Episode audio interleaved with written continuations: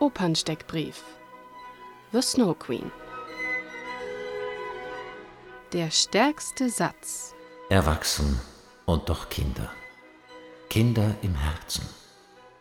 Die Großmutter gegen Ende des Stücks. Worum geht's? Gerda und Kai fürchten sich vor der Schneekönigin. Als Kai einen Stich im Herzen und im Auge spürt, sieht er plötzlich nur noch das Schlechte und seine Gefühle frieren ein. Die Schneekönigin entführt Kai und lässt ihn die Welt vergessen. Gerda macht sich auf die Suche nach ihm und begegnet dabei verschiedenen Gestalten, die mit ihr auf unterschiedliche Weise in Beziehung treten.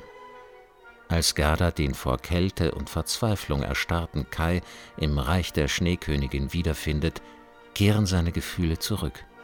Die beiden kommen wieder nach Hause und sind in der Zwischenzeit erwachsen geworden.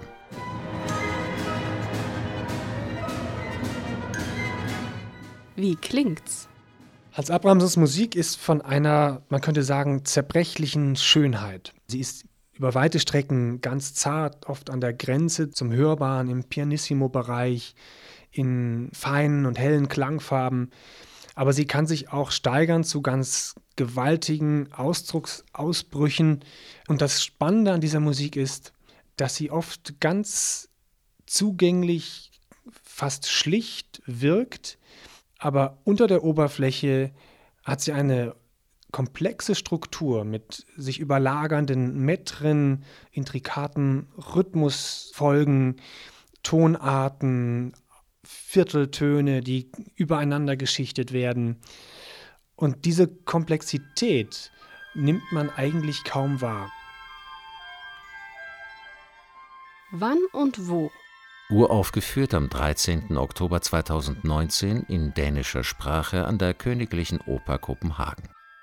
Premiere der englischsprachigen Erstaufführung am 21. Dezember 2019 an der Bayerischen Staatsoper. Das Thema Schnee und Winter spielte von Anfang an eine zentrale Rolle in Hans Abrahamsens Schaffen. Auch Hans Christian Andersens Märchen Die Schneekönigin gehört zu den Stoffen, die ihn schon seit Jahrzehnten beschäftigen. Während einer mehrjährigen Schaffenspause in den 1990er Jahren, die er selbst rückblickend als Fermate bezeichnet, widmete er sich vor allem der Bearbeitung von Werken anderer Komponisten und hat dabei seinen eigenen Stil verfeinert. Sein danach entstandenes Werk Schnee für Kammerensemble hat die Sopranistin Barbara Hannigan so sehr beeindruckt, dass sie Abrahamsen anregte, etwas für Stimme zu schreiben und ihn darin bestärkte, ein Werk fürs Musiktheater zu komponieren.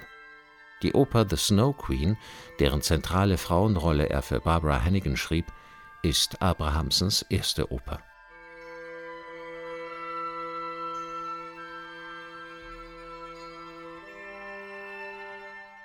Berühmt und berüchtigt.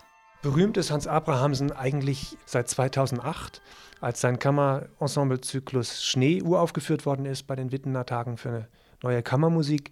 Und im Grunde ist das eine Berühmtheit, die Jahr für Jahr gewachsen ist und auch fast alle Schichten von musikinteressierten Menschen umfasst. Er hat in den letzten Jahren einige der höchst dotierten und, und angesehensten Preise bekommen, den Gravemeyer Award, den Leonie Sönning Musikpreis.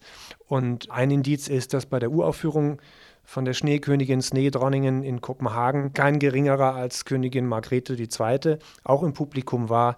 Sein Vokalzyklus Let Me Tell You, den er für Barbara Hennigan komponiert hat, ist mittlerweile in allen Musikmetropolen der westlichen Welt und darüber hinaus gespielt worden.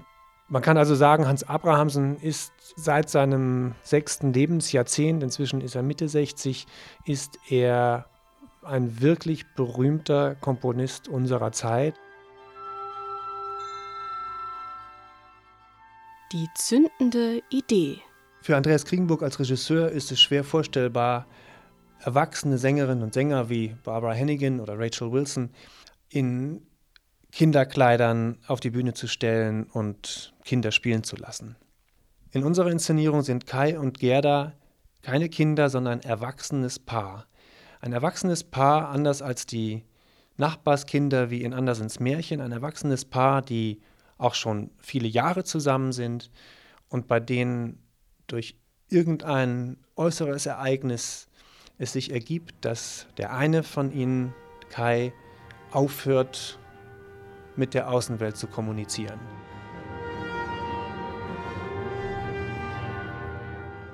Kill Your Darlings. Unser Spielzeitmotto Kill Your Darlings heißt ja im übertragenen Sinne und im gemeinten Sinne, man muss sich von bestimmten liebgewonnenen Umständen, Überzeugungen trennen, um im Leben weiterzukommen, sich selbst weiterzuentwickeln. Und das Märchen von Hans Christian Andersen erzählt ja die Geschichte vom Heranwachsen zweier Kinder. Und in diesem Prozess muss man sich natürlich von kindlichen Vorstellungen verabschieden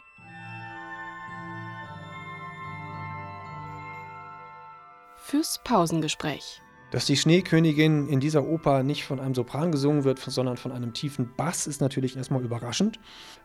Dahinter liegt aber eine, ein, ein tieferer Sinn. Einmal ging es Hans Abrahamsen um eine ausgewogene Verteilung der verschiedenen Stimmfächer und den hohen Sopran hat er schon für Gerda und für die Prinzessin reserviert. Ein viel inhaltlicherer Grund ist aber, dass er in der Schneekönigin, in dieser Figur, jemanden sieht, der eine bestimmte Entwicklung anregt, einen Reifungsprozess auslöst. Und eine mögliche Parallele ist die Figur des Sarastro aus der Zauberflöte, der ja auch Tamino und Papageno mit mehr oder weniger Erfolg und Pamina auf eine neue Bewusstseinsebene bringen will. Und so ist diese Schneekönigin durch die Stimmlage des Basses eine Figur mit mehr Schichten geworden als nur die böse Hexe, als die sie vielleicht im Märchen einem vorkommen kann.